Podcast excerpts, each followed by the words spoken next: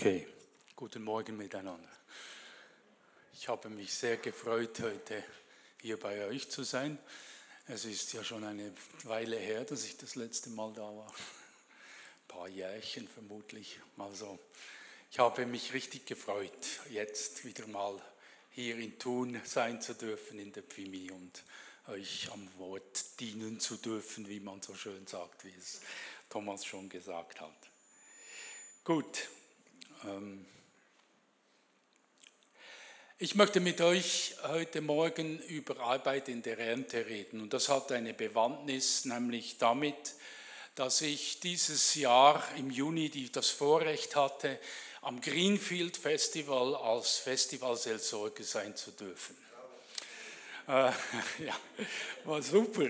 Äh, ich bin seit 2017 mit der Metal Church verbunden und äh, die haben angefangen 2017 in Interlaken am Greenfield Festival jeweils äh, ein, das Angebot zu geben, als Festivalseelsorger mit Menschen zu reden, für sie da zu sein. Und äh, sie haben mich jetzt nach der ganzen Corona-Epidemie gefragt, ob ich auch mithelfen würde als Seelsorger. Und ich habe zugesagt und bin dann mit ans Greenfield Festival gegangen. Wir hatten eine super Ausbildung, also sehr professionell als Seelsorger, einen Tag, einen Vorbereitungstag. Und ich war erstaunt. Ich bin eigentlich ohne große Erwartungen dahin gegangen, äh, aber habe keine bestimmte Vorstellungen gehabt. Aber was ich da erlebt habe, hat mich einfach tief, tief berührt und es halt immer noch nach. So viel ist passiert da an diesen drei Tagen äh, auf dem Festivalgelände. Äh, das war erstaunlich und ich möchte einfach mit darüber mit euch äh, ein paar Gedanken teilen. Unser Text steht in Matthäus Evangelium 9, 35 bis zum ersten Vers von äh, zehnten Kapitel. Jesus zog durch alle Städte und Dörfer, lehrte in ihren Synagogen, verkündete das Evangelium vom Königreich und heilte alle Krankheiten und Gebrechen. Als er die vielen Menschen sah, hatte er Erbarmen mit ihnen, denn sie waren müde und erschöpft wie Schafe, die keinen Hirten haben. Da sagte er zu seinen Jüngern, die Ernte ist groß, aber es gibt nur wenig Arbeiter. Bittet also den Herrn der Ernte, Arbeiter für seine Ernte auszusenden. Dann rief er seine zwölf Jünger zu sich und gab ihnen die Vollmacht, die unreinen Geister auszutreiben und alle Krankheiten und Leiden zu heilen. Die Bibel berichtet uns, dass Jesus durch die Dörfer und Städte in Galiläa gezogen ist. Und er hat dort die Botschaft des Evangeliums verkündet, verbreitet. Einige konkrete Ereignisse werden im neunten Kapitel äh, erwähnt. Es ist erstaunlich, wenn ihr das ganze neunte Kapitel lest, merkt ihr, es hat sehr viel mit Wunden zu tun, mit Keilungen, mit, mit Eingreifen Gottes in diese Welt. Die werden da aufgezählt im neunten Kapitel und am Schluss kommt diese fast Zusammenfassung des Dienstes, das Jesus, das Jesus dort in Galiläa getan hat in dieser Zeit. Vers 35 ist fast so etwas wie eine Zusammenfassung. Jesus zog durch alle Städte, Städte und Dörfer. Er lehrte in ihren Synagogen, verkündete das Evangelium vom Königreich und heilte alle Krankheiten. Das ist noch nicht der 25. Aber es wird hier gesagt, er hat die Krankheiten geheilt und die Gebrechen der Menschen. Also Jesus tat eigentlich in seinem Dienst nichts anderes, was jüdische Rabbis zu seiner Zeit auch getan haben dass man herumzieht, dass man unterwegs ist, in den Synagogen, die Synagogen besucht, Wanderprediger, oder? Und dort die Botschaft verkündet, die Bibel auslegt, die Tora erklärt. Äh, diese Dinge haben alle Rabbis getan. Jesus macht das genauso. Er ist als Rabbi unterwegs, als jüdischer Rabbi und tut den Dienst eines Rabbis. Aber es gab einen ganz speziellen äh, Teil, der anders war. Es heißt, er heilte alle Krankheiten und Gebrechen. Jesus hat sich um die kranken Menschen gekümmert. Er hat sich um die Nöte, die alltäglichen Nöte der Menschen gekümmert. Ich meine, das ist ja das, was uns beschäftigt, oder? Wenn wir krank sind. wenn wir gebrechlich sind, wenn Dinge in unserem Leben geschehen, äh, ist das das, was uns plagt, das ist das, was uns beschäftigt.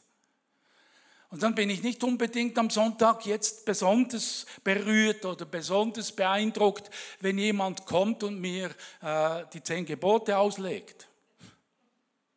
Ja, das ist gut und ist richtig und ist, ist in Ordnung, gehört dazu. Aber ich habe andere Probleme. Und Jesus hat sich genau um diese Probleme gekümmert. Er ist den Menschen auf Augenhöhe begegnet. Er hat nicht von oben herab auf sie gesprochen, sondern ist ihnen auf Augenhöhe begegnet und hat sich um ihre Anliegen, um ihre Nöte, um ihre Krankheiten, um ihre Sachen gekümmert. Und kein Wunder sind die Menschen herbeigeströmt sind viele gekommen, sind immer mehr Menschen gekommen. So spricht sich rum, sowas, oder? Das ist neu, das ist etwas völlig Außergewöhnliches.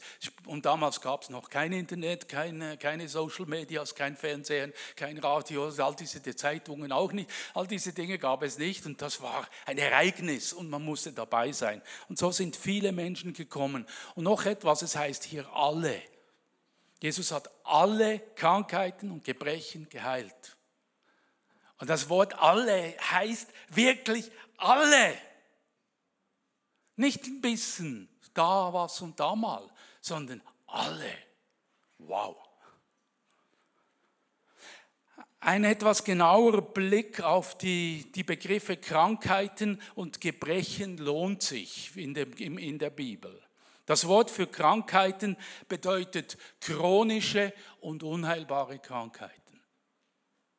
Also es ist nicht nur ein bisschen Kopfweh, Rückenschmerzen und verstauchten Fuß, sondern es sind chronische, unheilbare Krankheiten gemeint. Jetzt muss ich wieder zurück, bin schon zu viel gesprungen hier. Es waren Heilung von Krankheiten, die Jesus getan hat oder durch, die geschehen sind durch seinen Dienst wo es wortwörtlich ums Leben ging, das Leben des Menschen, der betroffen ist. Gebrechen bezeichnet körperliche Schwächen oder Einschränkungen, die durch Krankheiten, Unfälle oder als Zustand vorhanden sind. Also Heilungsdienst an diesen Menschen war ebenso Teil des Dienstes von Jesus Christus, des Auftrags von Jesus Christus. Und dann sagt uns die Bibel, als er die vielen Menschen sah, hatte er Erbarmen für sie mit ihnen. Da kommt der Moment, das ist für mich so der Schlüsselvers in diesem Text.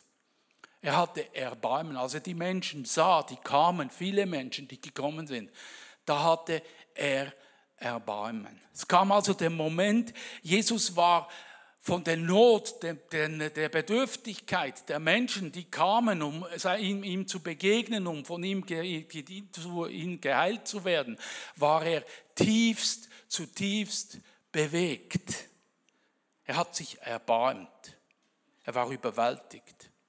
Und dieser Vers drückt noch etwas aus. Jesus merkte, dass er als einzelne Person überfordert ist.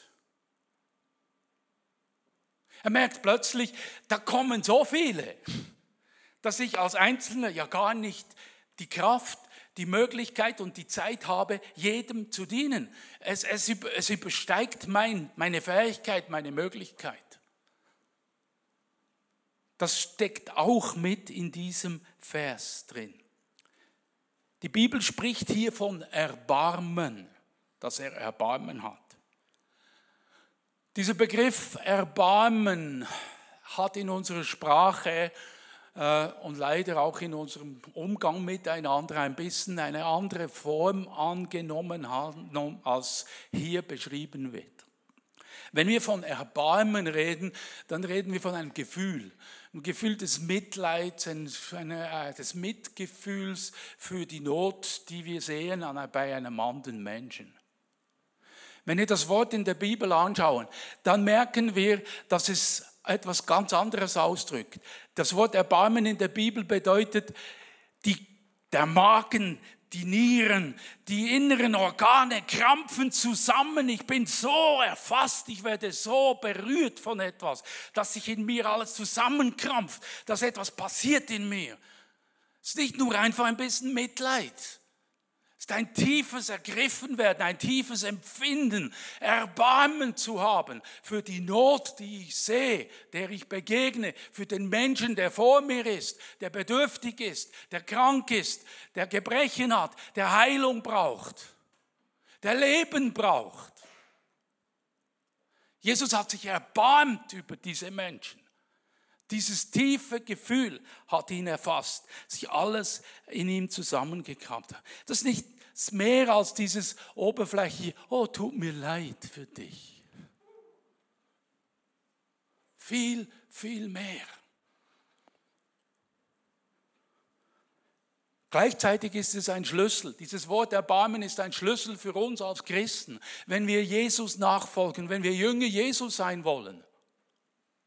Wir können nicht einfach nur Jünger sein, Christen sein, die sich irgendwo mal bekehrt haben, sich den, das Ticket für den Himmel geholt haben und die Sünden vergeben ist und das war's jetzt. Halleluja, Halleluja, ich komme in den Himmel. Schön ist oder wunderbar, bin erlöst, darf es wohl rühmen. Ich glaube, dass Gottes Herz für diese Welt, die da ist, die sie ist, dass wir so Erbarmen fühlen wie er dass Gott uns hilft zu verstehen und zu sehen, wie die Not in dieser Welt sieht. Und da müssen wir eigentlich nur die Augen aufmachen. Die Augen des Herzens öffnen, für die, um, um ein bisschen um in unserer Umgebung herum rumzuschauen. Wir müssen nicht einmal den Fernseher anmachen, um die Not zu sehen. Und Gott möchte, dass wir dieses Erbarmen auch sein Erbarmen mitfühlen, miterleben und dass wir davon erfasst werden und dass uns das in die Nachfolge hineinführt, dass wir anfangen wieder zu merken, hey, es geht um etwas. Es geht um etwas. Dass wir, darf ich es so sagen, dass wir aus diesem Wohlfühl-Christsein rauskommen, wo es einfach darum geht, dass ich mich wohlfühle und dass ich Oh, so schön. Halleluja. Ist wunderbar. Sie sagen, dass es mir so gut geht und ja, es geht hauptsächlich darum, dass ich mich wohlfühle. Nein, sondern dass wir anfangen, wieder diese, diese Not zu sehen um uns herum, zu entdecken. Dass, ich dann, dass wir dann lernen, da ist eine Ernte um uns herum. Es geht um eine Ernte. Jesus sagt weiter, die Bibel sagt weiter, dieses, diese Not. Sie waren müde und erschöpft wie Schafe, die keinen Hirten haben. Die dabei benutzten Begriffe bedeuten geplagt, verängstigt, geschunden, für erschöpft oder weggeworfen, abgelehnt, verachtet, für müde. Ich bin sicher, wenn ihr diese Beschreibungen anschaut, müde, was das bedeutet und erschöpft, was das alles noch beinhaltet, dann fallen euch viele Menschen um. Seht ihr Bilder jetzt im Kopf, im Hirn. Ihr merkt, ihr kennt Leute um euch herum, die genauso sind. Weggeworfen, abgelehnt, verachtet, geplagt, verängstigt, geschunden. Das merken wir sofort, ah, das, das kenne ich ja, die Not. Die ist in, in meiner Umgebung real kenne sie persönlich in meiner Familie, in bei den Nachbarn, bei Bekannten, bei Arbeitskollegen. Was diese Menschen dringend nötig haben, ist ein Hirte, der sich um sie kümmert, der für sie da ist, der ihnen auf Augenhöhe begegnet, der sich die Zeit nimmt, hinzuhören, hinzusitzen, sich Zeit, den Menschen, den Menschen zu begegnen. Das war das, was mir im, im, im Greenfield, eine der Lektionen, die ich im Greenfield als Festivalseelsorger gelernt habe, ist, das schönste Geschenk, das beste Geschenk, das du einem Mitmenschen geben kannst, wenn ist, wenn du ihm Zeit gibst. Wenn du dir Zeit nimmst für ihn. Zeit. All das, was wir meinen, nicht zu haben. Das, was wir durch unsere Beschäftigkeit, durch unsere Hektik, durch unseren Stress, in dem wir leben, einfach nicht mehr haben. Sagen, ich habe keine Zeit. Tut mir leid, ich habe keine Zeit. Geht nicht.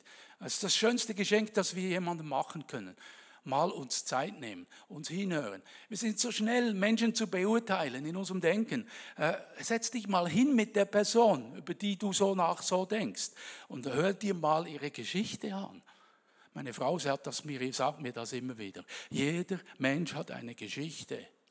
Und wenn du diese Geschichte kennst, wenn du mal zuhörst, wie, wie sie, was für eine Geschichte er hat, verstehst du vieles wie er ist, wie er sich verhält, warum Dinge so sind, wie sie sind, viel besser, weil es mit der Geschichte zu tun hat. Hirte sein. Jesus Christus war ein guter Hirte. Bin gekommen, damit sie Leben haben und es im Überfluss haben. Ich bin der gute Hirt, der seine, sein Leben lässt für die Schafe. Steht in Johannes 10, Vers 10 und 11. Gleichzeitig erkennt Jesus in dieser Situation, in der er ist, entdeckt er, dass er als einzelne Person dieser Not nicht allein begegnen kann. Er merkt, ich, ich es nicht als Einzelner. Er war ja ganz Mensch. Jesus war ja ganz Gott, aber er war ganz Mensch. Und er hat sich hineinge, hineingebückt in dieses Menschsein und auch als Mensch zu leben. Und da hat er gemerkt, ich habe Grenzen und wir alle haben Grenzen. Und das ist auch gut, wenn wir die haben. Und es ist auch äh, sehr befreiend, wenn man mal seine eigenen Grenzen erkennt und sie eingestehen kann. Sagt ja, ja dazu, ein Ja dazu bekommen kann. Ja, ich bin begrenzt. Ich habe nicht, ich kann nicht die ganze Welt retten. Deshalb sagt er zu ihnen, zu seinen Jüngern, die Ernte ist groß und es gibt nur wenig Arbeit. Bittet also den Herrn der Ernte, Arbeiter für seine Herde auszusenden. Die Aufforderung, den Herrn der Ernte zu bitten, dass er Arbeiter schickt, bedeutet wortwörtlich eine tiefe persönliche Not zu haben, die mich veranlasst, einen dringenden Appell zu machen. Eben aus dem Erbarmen heraus das Erbarmen zu fühlen und daraus heraus zu sagen, hey, ich muss was tun, ich muss was tun, ich muss einen Appell machen, ich muss etwas machen, etwas unternehmen. Dieses Gebet kenne ich ja aus meinem Dienst, aus meiner Zeit als Christ, äh, als Pastor, ähm, kenne ich sehr gut. Ich bin über 40 Jahre Christ jetzt. Äh, ich kenne das so gut, das habe ich auch schon oft gebetet. Herr, bitte sende Arbeiter in die Ernte.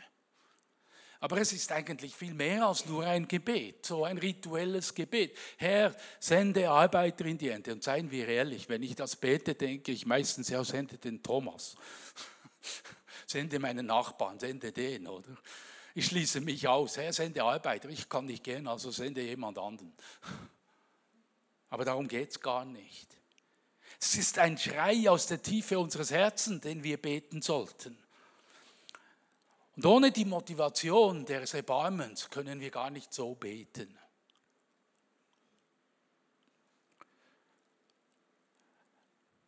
Herr, hilf uns, sende Arbeiter in die Ernte.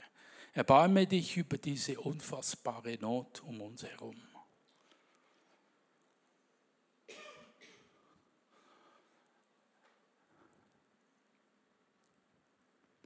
Zur Zeit von Jesus gab es verschiedene Arten von Arbeiten. Die einen waren die, die Handwerker. Das waren in der Regel so die Technon, oder? Die, die Arbeiter, die Handwerker, das war wie bei Josef. Josef, der, der äh, Vater von Jesus, in Anführungs- und Endzeichen. Der Josef war ein Technon, ein Zimmermann. Und äh, Jesus hat diesen Beruf von seinem Vater, dieses Handwerk seines Vaters gelernt. Und das war über Jahrhunderte ja bei uns in unserer Kultur genau dasselbe. Also die einen waren die Handwerker. Die haben ihr Handwerk, meistens liegt das in der Familie und wird übergeben vom Vater auf den Sohn und so weiter, bleibt innerhalb der Familie, wird so weitergeführt.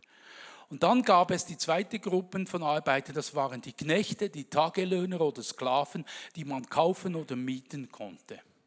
Also das waren Arbeiter, die man, äh, Tagelöhne, die man finden konnte, die man mieten konnte für bestimmte Aufträge. Man hat sie man brauchte jemanden, der hilft, arbeitet. Also hat man jemanden dazugeholt, der hat einen Tag hat mit ihm abgemacht. Du kannst den ganzen Tag helfen oder du kannst drei, vier Tage, zwei, drei Tage helfen und dann zahle ich dir diesen und diesen Lohn und dann ist das so. Äh, das war die, anderen, die andere Gruppe von Arbeiten, die es zur Zeit von Jesus gab. Und es ist diese zweite Gruppe von Arbeiten, die gemeint ist, hier im Text. Im Text heißt dieser Begriff Arbeiter eben, das sind solche, die, einen, die sich hingeben, einen bestimmten Auftrag auszuführen. Also für einen bestimmten Auftrag bereit zu sein und diesen aufzuführen. Sie tun, was man ihnen sagt. Sie brauchen eine klare Arbeitsbeschreibung und sie machen das, was man ihnen sagt. Das ist ihre Arbeit. Jesus sagt, ihr seid meine Freunde, wenn ihr tut, was ich euch auftrage. Hast du dir schon mal überlegt, ich möchte gerne ein Freund von Jesus sein?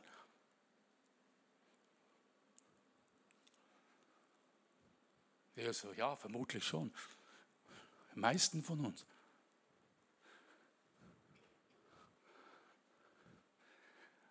Dann entdecke, lass, von, lass dich von ihm beauftragen.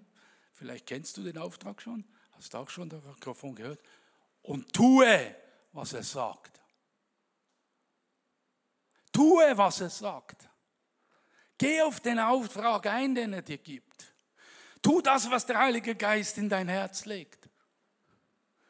Und dann spürst du, empfängst du diese warme Freundschaft von Jesus. Ihr seid meine Freunde, wenn ihr tut, was ich euch sage oder beauftrage. Und dann das Gebet, was Jesus seinen Jüngern hier gegeben hat. Bittet den Herrn der Ernte, dass er Arbeiter in seine Ernte sende. Dieses Gebet wurde sofort erhört. Das ist eines der Gebete, das sofort Erhörung gefunden hat. Er hat nämlich seine zwölf Jünger genommen, gab ihnen Vollmacht, die unreinen Geist rauszutreiben und alle Krankheiten und Gebrechen zu heilen. Er hat das Gebet gleich selbst beantwortet, er hat gesagt, okay, ihr betet das, kommt, ihr könnt jetzt gehen, sende euch und geht, tut das. Ihr seid die Arbeiter. Wenn du betest, Herr, sende Arbeiter in die Ernte. Mach dich darauf gefasst, dass du der Arbeiter bist, der gehen soll. Also es ist ein gefährliches Gebet. In einem gewissen Sinn, oder? Also du bist der Arbeiter, der gehen soll, der sich aufmachen soll. Die Jünger selbst sind die Antwort auf die Bitte. Und dann sendet sie Jesus mit Vollmacht hinaus und dass sie auch gehen. Und das ist interessant, dass sie, die Bibel gebraucht die gleichen Worte. So was er getan hat, vorher im neunten Kapitel, sollen sie jetzt im zehnten Kapitel auch tun. Krankheiten heilen, alle Krankheiten heilen, alle Gebrechen heilen. Und es gibt noch einen Bereich, der da ist, äh, der, das ist der, ups, jetzt bin ich schon wieder zu weit, das ist die, die unreinen Geister auszutreiben. Das ist zusätzlich. Das ist bei ihm nicht die Rede gewesen, dass er das getan hat in gewissem Sinn, wortwörtlich. Er hat es natürlich getan, aber es wurde nicht erwähnt im neunten Kapitel. Aber jetzt bei den Jüngern wird es erwähnt. Das heißt, was hier, hier bringt auch das, das Wort zu untersuchen, unreine Geister, einiges an den Tag. Der Begriff meint eine Vermischung von Wahrheiten, Vorstellungen und Lügen. Unreine Geister meint eine Vermischung von Wahrheiten, Vorstellungen und Lügen. Das sind unreine Geister. Das führt dann zu Halbwahrheiten, das Resultat Vorurteile und falsche Vermutungen, die man glaubt. Es gibt ein sehr bekanntes Wort dafür, sehr ein modernes Wort dafür, das uns allen bekannt ist, gerade im Blick auf die vergangenen zweieinhalb Jahre. Verschwörungstheorien.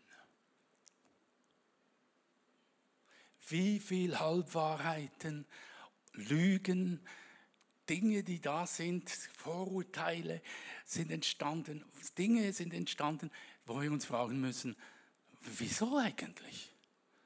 Wieso eigentlich? Wahrheit gegen Wahrheit, oder? Eine, die eine Wahrheit ist nicht dieselbe wie die andere. Die Vollmacht der Jünger ist eigentlich von Jesus her gesehen, die Menschen von diesen falschen Dingen zu befreien. Womit? Mit der Botschaft des Evangeliums. Mit der Botschaft des Evangeliums. Die Ausrichtung auf Gott allein ihm zu vertrauen, ihm zu glauben, ihm den ersten Platz zu geben, das eigene Leben bereit zu sein, ihm hinzugeben, ihm nachzufolgen, bereit zu sein, mit ihm zu leben, bereit zu sein, sich auseinanderzusetzen mit der Bibel, mit seinem Wort, mit, mit, mit dem, was denkt Gott, Herr, was hast, du in der, was hast du auf deinem Herzen, was beschäftigt dich, diese, diese Kommunikation aufzunehmen, in der zu leben. Das ist das, was uns befreit. Das ist das, was uns befreit, was uns hineinhilft, in die Klarheit des Denkens zu kommen, das auf Gott, das von Gott kommt und auf ihn ausgerichtet ist, erlöst zu werden und geheilt zu werden. Nun, ich möchte noch ein paar Dinge über meinen Einsatz im Greenfield Festival weitergeben. Wie gesagt, ich habe die Predigt ist Resultat von dem, was ich da erlebt habe. Wir hatten dieses Jahr äh, das Vorrecht, auch eine Kirche aufzustellen im Greenfield Festival. Also sie haben die Festivalleitung nicht, die Metal Church wollte das schon lange, aber hat das einfach als Vision getragen. Aber äh, jetzt ist die, dieses Jahr ist die Festivalleitung des Greenfields gekommen und hat gesagt, könntet ihr nicht noch neben der Ansprechbar, wo ihr, die, wo ihr mit den Leuten redet, noch eine Kapelle hinstellen? Ja, sicher, Halleluja, ist eine Vision, macht man. Hier seht ihr, das ist das äh, das ist das äh, Bild, also die Kirchenfenster in dieser Kirche, die wir aufgehängt haben, soll die Dreieinigkeit Gottes auf Metal, im Metal-Style zeigen. Ihr seht, diese, seht sie hier, das ist, die, das ist der Abendmahlstisch und hinten dran eben dieses Bild. Und äh, eines, eines, eines der schönsten Erlebnisse, das ich da in der Kirche, in, dieser, in diesem Zelt gemacht habe, ist, ich bin einmal reingegangen, ich bin eh manchmal hier, hier und da da reingegangen, einen kurzen Moment still zu werden und so mich zu konzentrieren, wieder zu fassen. Und da kniet ein junger Mann da vor diesem Tisch vor diesem Abendmahlstisch. Da ihr seht, es hat ein Buch drauf, man konnte Gebete anlegen oder was auch immer, irgendwas zeichnen, konnte irgendwas, was man wollte, reinschreiben. Der kniet vor diesem Tisch und schreibt etwas rein in das Buch. Und er hat hier am Hals ein umgekehrtes Kreuz tätowiert.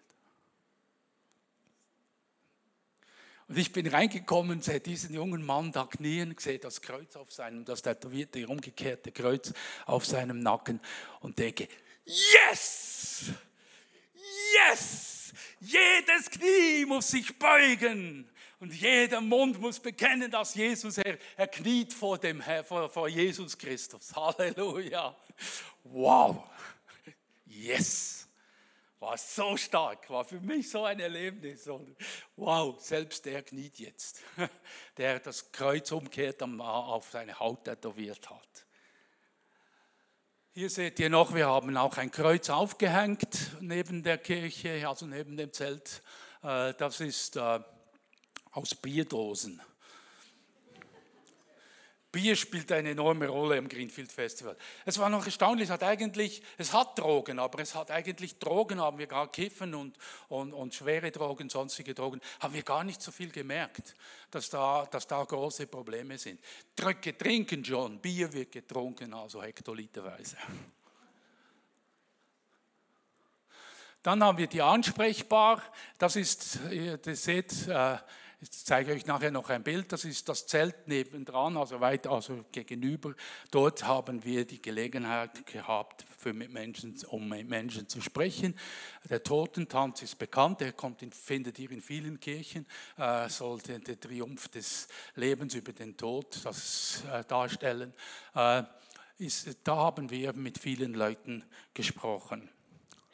Ich möchte euch einfach ganz kurz versuchen, äh, einiges von dem, was, was, was ich persönlich dort erleben durfte, äh, weiterzugeben. Da kamen zwei junge Männer, ein 19-Jähriger und ein 28-Jähriger haben sich hingesetzt und ich habe das Gespräch mit ihnen gesucht. Und dann beginnt der 19-Jährige zu erzählen und sagt, ja, ich... Äh, meine Freundin hat sich das Leben genommen. Sie ist vor den Zug gegangen und ich saß im Zug. Dann sitzt du da und denkst, ups. Und dann beginnt er und verfährt er weiter und sagt, in den letzten drei Jahren haben sich acht meiner Kollegen umgebracht, das Leben genommen. Und er kommt aus einer Familie, die in einer Freikirche, zu einer Freikirche gehört. Es war so spannend, dieses Gespräch dann. Es war wirklich so gut. Wir haben zwei Stunden geredet. Wir haben über Selbstmord, über Tod geredet. Wir haben über Sexualität geredet. Wir haben über Glauben geredet. Und am Schluss konnte ich beide segnen. Es war so stark, so stark, das, das erleben zu dürfen. Oder eine junge Frau, die hat uns, wir hatten eine Vereinbarung mit dem Sanität, äh, dass wenn Sie Seelsorge brauchen, können Sie uns rufen. Wir wurden dreimal gerufen. Einmal war ich da mit einer Seelsorgerin und wir hatten eine junge Frau, die Panik hatte, völlig in Panik war. Wir haben, sind mit ihr dann in die Kapelle gegangen und haben dort eine Stunde lang mit ihr gesprochen und nach einer Stunde war es, ist sie zurück ans Konzert was wirklich, es war so, und auch sie durfte ich segnen. Ich habe gesagt, ich habe das Bedürfnis, sie, dich zu segnen. Ist das in Ordnung? So sagt sie, ja, gerne, habe ich für sie gebetet. Sie hat geweint und gesagt, das ist seit Jahren das erste Mal, dass jemand für mich betet. Ich erinnere mich, mein Pfarrer hat mich früher für mich gebetet. Er hat mich unterstützt und hat für mich gebetet. Äh, ich glaube, ich muss mich wieder bei ihm melden. Äh, das war so stark, diese Erlebnisse, die ich da machen durfte. Wir haben im Gesamten haben wir 1330 Leute gehabt. Wir haben jedes Gespräch, haben wir rapportiert kurz auf einem Formular auf dem Handy. Äh, wir haben 56 äh, davon waren länger als eine Stunde. Stunde. Die meisten waren so Smalltalk. Äh, wir haben allein im, im Ansprechbarzelt haben wir 560 Gespräche geführt in den drei Tagen. Äh, in vier Schichten jeweils, was war rund um die. In der, in der Kapelle waren es über 300 Kontakte, die man gehabt hat. Wir haben dort äh, am Abend um halb, halb zwei, wenn das Konzert, das Hauptkonzert fertig war, äh, haben wir dort eine, einen Gottesdienst, also einen kurzen Input weitergegeben. Das hat der, der Sammy Hook, der, der, der Pfarrer der Metal Church, gemacht. Und äh, da waren jeweils zwischen 30 und 40 Leute, die da gewesen sind, um halb zwei morgens. Es war so berührend, einfach das mitzuerleben und zu sehen, ja, wenn wir den Menschen auf Augenhöhe begegnen. Und zum Schluss zeige ich euch noch mein Lieblingsbild.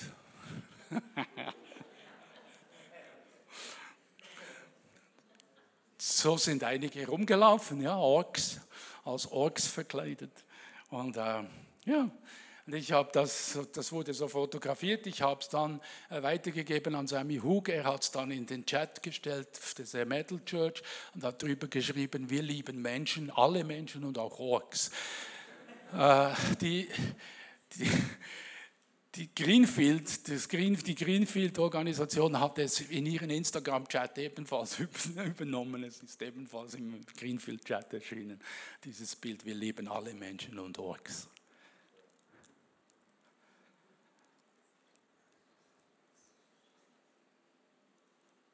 Ich möchte mit euch beten und dieses Gebet, diese Aktivierung euch weitergeben bitte Gott, dir sein Herz und Erbarmen für die Not den Menschen um dich herum persönlich zu offenbaren.